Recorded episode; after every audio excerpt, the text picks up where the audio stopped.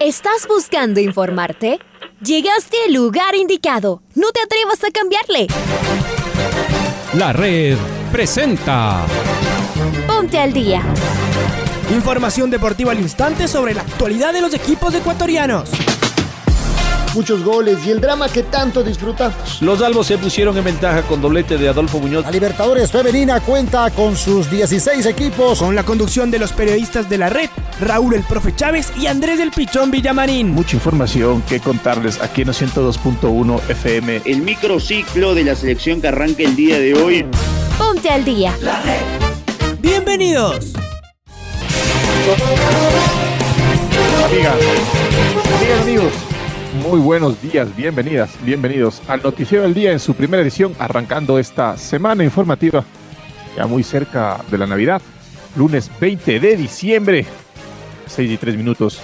Arrancamos aquí con la, eh, Noticiero del Día en su primera edición. Soy Raúl Chávez, el día. Toda esta semana estaremos junto a Leonardo Durán y de inmediato saludo con mi compañero de fórmula, Andrés Villamarín. ¿Qué tal, Andy? ¿Cómo estás? Buen día tenemos algún inconveniente. Ahora sí, ahora Ahí sí. está.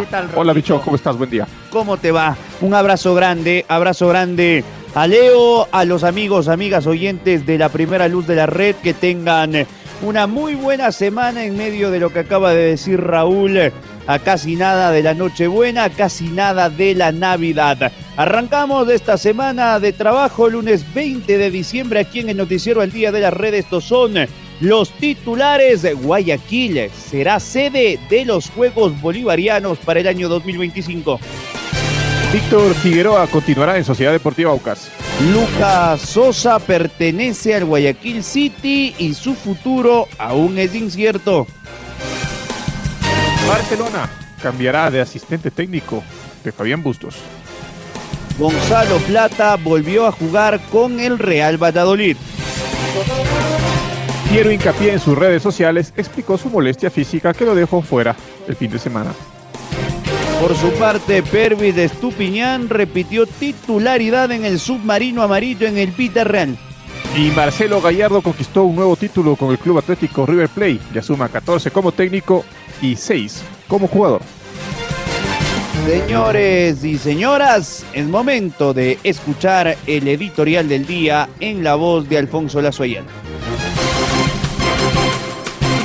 Guayaquil ha sido nominada sede oficial de los Juegos Bolivarianos del 2025 es una noticia que cierra un año estupendo para el deporte tricolor. Luego de las tres medallas conseguidas en los Juegos Olímpicos y de múltiples victorias en otras tantas disciplinas en eventos de todo tipo, este anuncio le abre una oportunidad de oro a nuestro deporte. Por supuesto que la inversión que debe realizar en infraestructura es grande, mucha de la cual el actual directorio de la Federación Deportiva del Guayas ya la ha comenzado.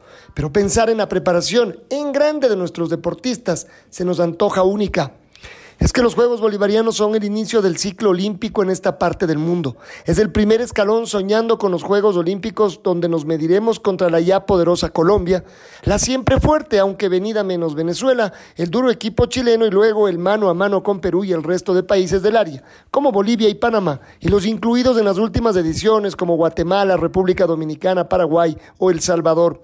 Solo que al ser locales, una gran parte de la inversión deberá estar centrada en los deportistas. Es que ahí está la verdadera fortaleza de ser sede. Podremos tener un número mayor de atletas y, por supuesto, mayor oportunidad de medallas y crecimiento. Mientras nuestras actuales figuras continúan con sus planes de alto rendimiento, tanto en preparación como en competencia, es el momento de preparar las nuevas caras y aprovechar para hacerlo también en disciplinas poco convencionales para nosotros.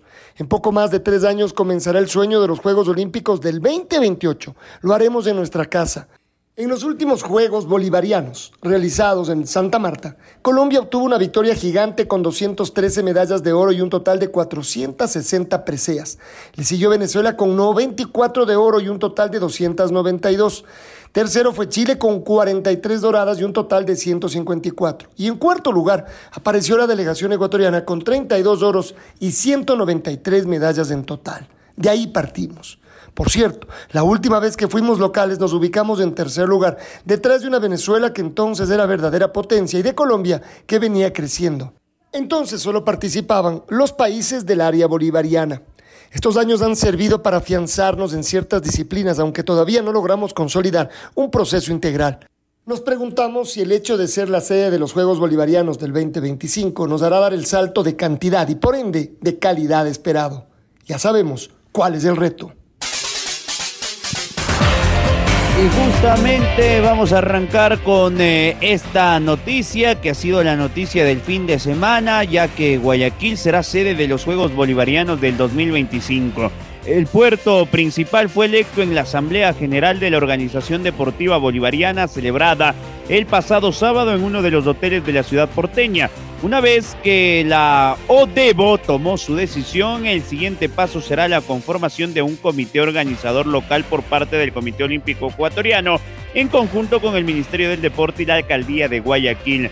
Está ya Marquito Fuentes del otro lado, nos alegramos por esta noticia. Marco, ¿cómo te va? Un abrazo. ¿Qué tal Andrés, Raúl, amigos, amigas? Qué gusto saludar con ustedes a esta hora a través eh, de la red. En efecto, por eh, decisión unánime se aprobó por parte de la Asamblea General de la Organización Deportiva Bolivariana la elección de Guayaquil como sede de la vigésima edición de los Juegos Bolivarianos para 2025. Esto en eh, una reunión en la que estuvieron presentes impulsando la candidatura del puerto principal el presidente del Comité Olímpico Ecuatoriano Jorge Delgado, junto al ministro del Deporte Sebastián Palacios y el concejal Andrés eh, Guzmer, quienes se encargaron de entregar el dossier y hacer la presentación eh, respectiva. En este sentido, una vez eh, confirmada la designación de Guayaquil para 2025, el eh, Comité Olímpico Ecuatoriano iniciará los trabajos conjuntos con el Ministerio del Deporte y la Alcaldía de Guayaquil para nombrar un comité organizador del evento, mientras que la Organización Deportiva Bolivariana designará una comisión de seguimiento para la revisión de infraestructura deportiva, hotelería y demás eh, detalles que abarcan la organización de un evento de estas características. Hay que recordar que la única ocasión en la que Guayaquil fue sede de esta competición fue en eh, la quinta edición disputada en 1965 cuando la ciudad Perla del Pacífico compartió sede con Quito. Mientras que la última vez que los Juegos Bolivarianos tuvieron como sede a una ciudad acá en el Ecuador fue en 2001 cuando Ambato albergó los decimocuartos Juegos Bolivarianos. Esto es lo que les eh, podemos eh, indicar a este momento con la designación para un evento de ciclo olímpico por parte de la ciudad de Guayaquil. Nosotros nos reencontramos más adelante con mucha más información. Les invitamos a que continúen en sintonía de la red. Un abrazo grande. Gracias Marco, un abrazo también para ti, ten un excelente fin, un inicio de semana. Barcelona Sporting Club dará a conocer varias novedades en la conformación de la plantilla 2022, empezando por su cuerpo técnico que lo encabeza Fabián Bustos. Hace un par de meses atrás, el presidente de la institución, Carlos Alejandro Alfaro Moreno, había hecho conocer públicamente su deseo de renovar a la estratega que le otorgó el campeonato en el 2020 y al resto de sus compañeros. Rolando Asas como asistente, Marcos Conena, preparador físico, y Carlos Caicedo, preparador de arqueros. Sin embargo, tras los malos resultados en el tramo final del campeonato que acaba de concluir y que culminó con una clasificación a Copa Libertadores en el último cupo, el propio Alfaro Moreno había puesto en duda la continuidad de Bustos. Los días pasaron y extraoficialmente se conoció que se había retomado las conversaciones con la estratega y dentro de las posibles condiciones para su continuidad estaba la de permitir cambios en el cuerpo técnico. Si bien hasta ahora ningún dirigente ha hecho oficial alguna información relacionada a Barcelona 2022, se había filtrado que el primer y hasta ahora único cambio sería la salida de Rolando Asas.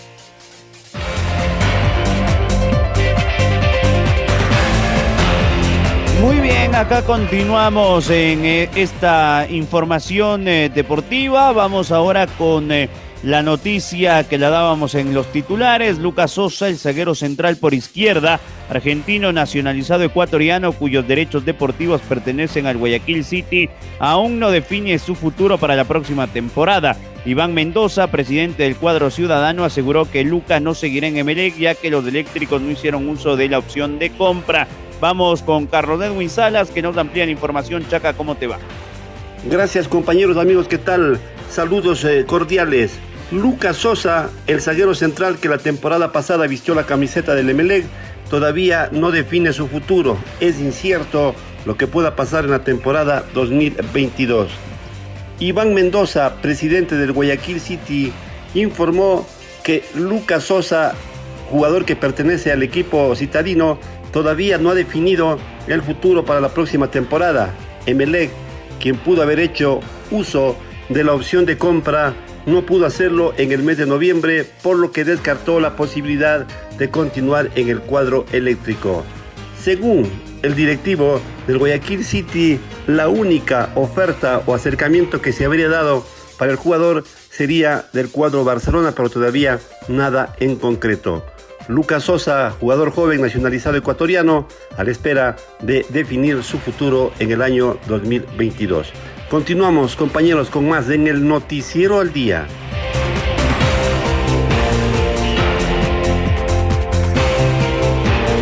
Gracias. Gracias, Carlos Edwin. Y es momento de escuchar a Víctor Figueroa, el número 10 de Sociedad Deportiva Aucas, que renovó su vínculo con el cuadro oriental. Hola, ¿cómo están? Este es un mensaje para todos los hinchas de Aucas. Bueno, antes que nada quería agradecerles por el cariño. Desde que llegué me han hecho sentir como en mi casa y por eso quería confirmarles de que he renovado mi contrato. Eh, sé que la dirigencia está haciendo un esfuerzo enorme para armar un plantel competitivo que mezcle experiencia y juventud y bueno, eso a uno lo, lo entusiasma. Para eso tenemos que estar todos unidos, tirar por el mismo lado, por el bien de Aucas. Bueno, y ojalá Dios quiera que en este 2022 podamos cumplir todos los objetivos. Desde ya, bueno, solamente son palabras de agradecimiento para todos ustedes. Les dejo un fuerte abrazo y, bueno, les deseo lo mejor. Cuídense mucho. Hasta luego. Buena noticia para el mundo Aucas, la renovación del negro Figueroa. Vamos ahora a cambiar de tema. El fin de semana en el fútbol argentino, el trofeo de campeones de entre los eh, monarcas de los dos torneos que se jugaron en el año en el fútbol argentino. Trajeron eh, consigo un partido definitivo en eh, Santiago del Estero. Triunfo del Club Atlético River Plate de cuatro goles por cero sobre Colón de Santa Fe. Su técnico, Marcelo Gallardo, el técnico del elenco millonario, dijo lo siguiente luego de haber conquistado un nuevo título. Ahora en Sport Center, escuchamos al técnico de River. Soñar para, para seguir yendo por más y, tratar de, reivindicar lo que hicimos este, este semestre, el año, el año próximo, y, potenciarnos y seguir en la búsqueda de, potenciarnos todavía más. Después viene todo lo demás, las emociones en cuanto al, cierre del año y futbolistas que, terminan, que cumplen un, un ciclo, ¿no? Eh, como el caso de, de Poroto, eh, el caso de Beto, que, y, y bueno, eh, el, el, símbolo ¿no? de, de, Leo Poncio, que, que, bueno, fue justamente eso, un símbolo en toda esta etapa. Y bueno, es, un, es una emoción muy fuerte porque se va un, un, un jugador que a nosotros nos dio mucho, que al hincha de River nos dio muchísimo que siempre se ha caracterizado por ser un, una persona que más allá de, del lugar que, le tocara siempre eh, puso a River por delante de todo. eh, cuando estuvo dentro de la cancha lo defendió a morir y cuando estuvo afuera acompañó a sus compañeros, siempre con un espíritu enorme.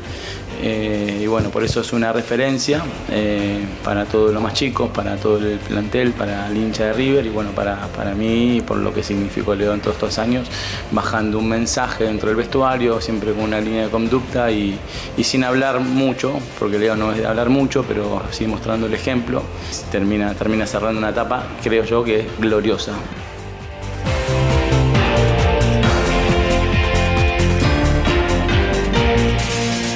Y en el marco de la jornada 21 de la segunda división de España, el conjunto de Valladolid, con el regreso de Gonzalo Plata, derrotó de visita a la Real Sociedad 0 a 2 en el estadio Real Arena. El volante ecuatoriano arrancó de titular y se mantuvo 63 minutos en cancha para que su equipo logre marcar por intermedio de Weisman y Pérez. Con este resultado, Valladolid llega a 37 puntos para tomar el quinto puesto de la tabla y en la siguiente fecha serán locales en el estadio José Zorrilla ante Leganés. Y seguimos con actualidad de ecuatorianos en el fútbol internacional. Piero Incapié no tuvo participación este fin de semana en su caída 1 por 2 ante el Freiburg en el último partido del año previo a la para por las festividades. De acuerdo con información del cuerpo médico del Bayer Leverkusen, el ecuatoriano sintió una molestia muscular que por precaución se recomendaba dejarlo fuera de la convocatoria. Sin embargo, a través de sus redes personales, el propio jugador se encargó de poner tranquilidad a las alarmas encendidas cuando se conoció la noticia sobre su ausencia de este compromiso. Gracias a Dios y gracias a ustedes por la preocupación. Estoy bien, sentí un dolor leve pero un poco molestoso y preferí reservarme en este partido y comenzar a hacer terapias para estar óptimo de cara a lo que se viene en el 2022, aseguró el tricolor mediante una publicación.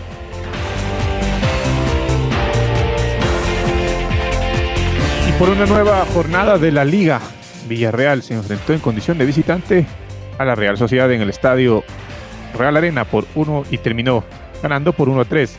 El futbolista ecuatoriano Pervis Estupiñán fue titular y estuvo en la cancha hasta los 61 minutos del partido. El primer tanto lo marcó Alexander Isaac a los 32 y Gerard Moreno empató a los 38. En el segundo tiempo, Moreno puso el 1 a 2 a los 68 minutos para cerrar el resultado a los 96 por Samuel Chubuseque. Con este resultado, Villarreal se sum- suma 22 puntos y se ubica en el puesto 10 de la tabla de posiciones y para el siguiente partido deberá recibir al Alavés el martes 21 de diciembre a las 13 horas. Y continuemos con información del fútbol español después de esto que nos daba a conocer Raúl. Enhorabuena por Pervis.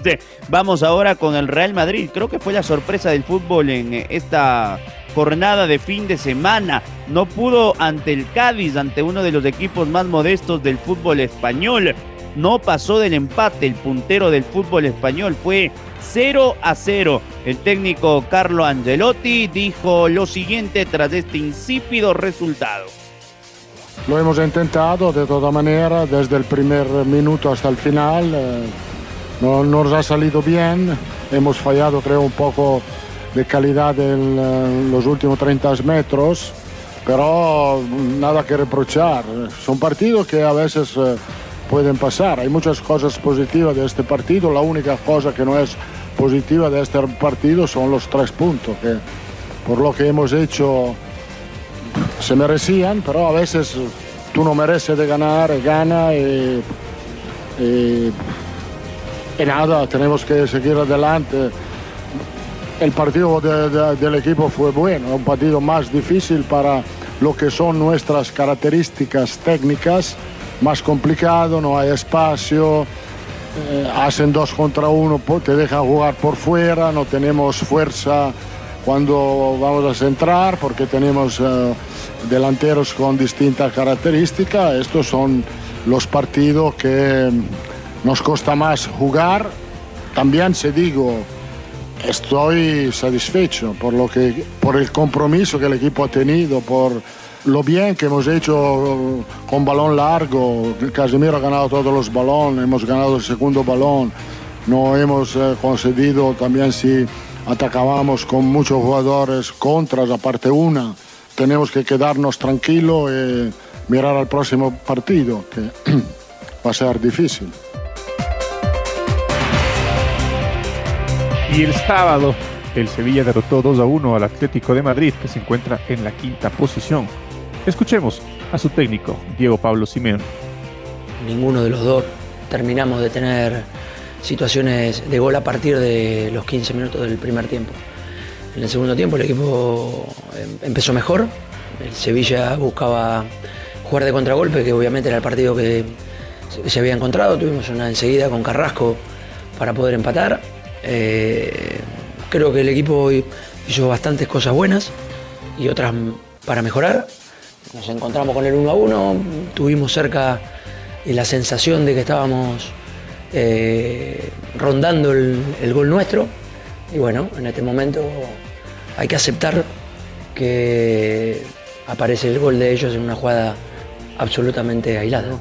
Eh, es un momento de dificultad donde los resultados eh, no nos están acompañando y tengo la misma ilusión del primer día que llegué. Tengo la tranquilidad absoluta de confiar en la plantilla. Sé que hay que trabajar, sé que hay que recuperar gente y sobre todo la confianza. Y esa confianza se, se recupera a partir de, de que las cosas obviamente se vayan en- encaminando en los próximos partidos. Tranquilidad, no mirar dónde podemos mejorar y, y confiar absolutamente en la plantilla que tengo. Y el día sábado, el Fútbol Club Barcelona en un partidazo derrotó al Elche, tres goles por dos en la agonía de aquel compromiso. El Barcelona está en el séptimo lugar por ahora del fútbol español. Escuchémoslo a Xavi, esto es lo que dijo el DT culé. Hay que sufrir, hay que volver al modelo, insisto, hay que volver al modelo de juego, eh, que lo, hemos, habíamos perdido y me sorprende muchísimo. Y eh, creo que ese, es- el camino y el futuro del club. Que entiendan el modelo de juego y a partir de ahí creo que hoy hemos hecho un partido bastante brillante hasta el, hasta el gol del Elche. Y luego nos hemos rehacido por, el empate, ¿no? Muy bien, la verdad, contento de, estos tres puntos que para nosotros significan mucho, ¿no? No he estado aquí seis años y hay cosas que sorprenden. A nivel táctico, a nivel de tercer hombre, a nivel de buscar el hombre libre, de entender quién salta, eh, deja, deja un, hombre libre. mm, cuesta entender esas cosas. No sé quién es, sinceramente, pero, pero está pasando y por eso nos está costando más de lo normal. Pero bueno, hoy contento porque creo que los jugadores han entendido muy bien la superioridad, tanto en- en línea defensiva, los tres de atrás han tenido personalidad para dividir, para fijar oponentes, los cuatro de dentro se han movido con sincronización para encontrar el hombre libre, hemos encontrado muchas veces a Gaby entre líneas, la del gol por ejemplo. Bien, hemos atacado espacios en el momento justo, eh, han habido acciones brillantes durante el partido y es una pena que nos vayamos con este resultado de 3 a 2, en un resultado para incluso eh, golear, ¿no? Con el 2 a 0. Gaby, con 17 años, bueno, acaba de batir el récord goleador de Messi como más joven. Con 17 años, ¿te sorprende todo lo que es capaz de hacer este chico? ¿Lo, lo compararías con alguien? Eh, porque a, ti, que has visto tanto talento, no te debería sorprender, ¿no? Nos sorprende la edad, sorprende que está con, tiene 17 años, no, no es mayor, ni mayor de edad. Entonces, pues imagínate lo que está compitiendo, marcando diferencias. Hoy te hace una asistencia y un, y un gol, ¿no? Más todo el trabajo que es, que es espectacular.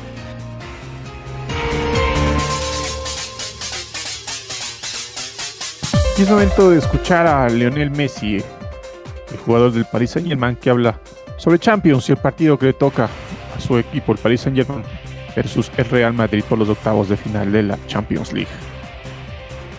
Bueno, el objetivo es intentar de conseguir todo lo que lo que lo que jugamos, ¿no? Obviamente el objetivo de- del París hace años que viene siendo la Champions, que viene intentando conseguirla, estuvo muy muy cerquita y creo que, que es el objetivo de todos los Champions, ¿no? Es una competición eh, especial donde todos los grandes equipos la quieren conquistar y bueno, eh, nosotros intentaremos poder conseguirlo también. Bien, la verdad que fue un cambio muy grande para nosotros por, porque llevaba mucho tiempo viviendo en un mismo lugar, eh, ya instalado desde hace muchísimos años y, y no fue fácil el cambio, pero, pero la verdad que estamos muy bien, estamos en una ciudad eh, espectacular, en uno de los mejores equipos del mundo, así que estamos muy, muy felices. Después de toda la actualidad internacional, eh, cerrando esta programación deportiva, es momento de escuchar el gol del recuerdo. El gol del recuerdo. El 18 de diciembre del 2005, el Club Deportivo El Nacional visitó a Sociedad Deportiva Aucas por la novena fecha de la liguilla final del torneo en el Estadio Gonzalo Pozo Ripalda. Los criollos impusieron 4-1. Recuerden este gol, ¿ah? el de David eh, El Cholo Quiroz, fue un golazo. Relatos de Pancho Moreno y comentarios de Luis Bambino Paredes. Calle saca el balón a la derecha para Guerrón, Guerrón otra vez para Calle, Calle con la bola, ahí está perdiendo el balón, la bola se perdió fuera en lateral, mueve el balón, la pelota está en poder ahora del jugador Benítez, tira el centro Benítez, salta bien Quiñones, ¡eh! ¡Te remata gol! ¡Gol de Quiñones! ¡Qué bombazo! ¡De Nacional! ¡Vaya bombazo! Sorpresivo cuando la pelota había salido del área del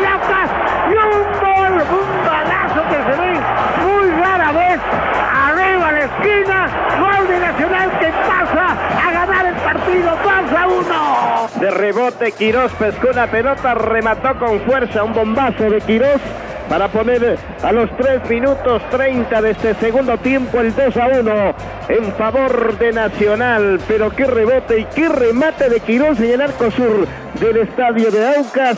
Se marca el segundo para Nacional.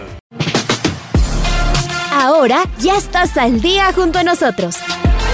La red presentó Ponte al día. Informativo completo sobre la actualidad del fútbol que más nos gusta, en donde estés y a la hora que tú quieras. Quédate conectado con nosotros en las redes de la red. Síguenos como arroba la red Ecuador y no te pierdas los detalles del deporte minuto a minuto. Escúchanos en vivo en TuneIn y en los 102.1 FM en Quito. ¡Te esperamos!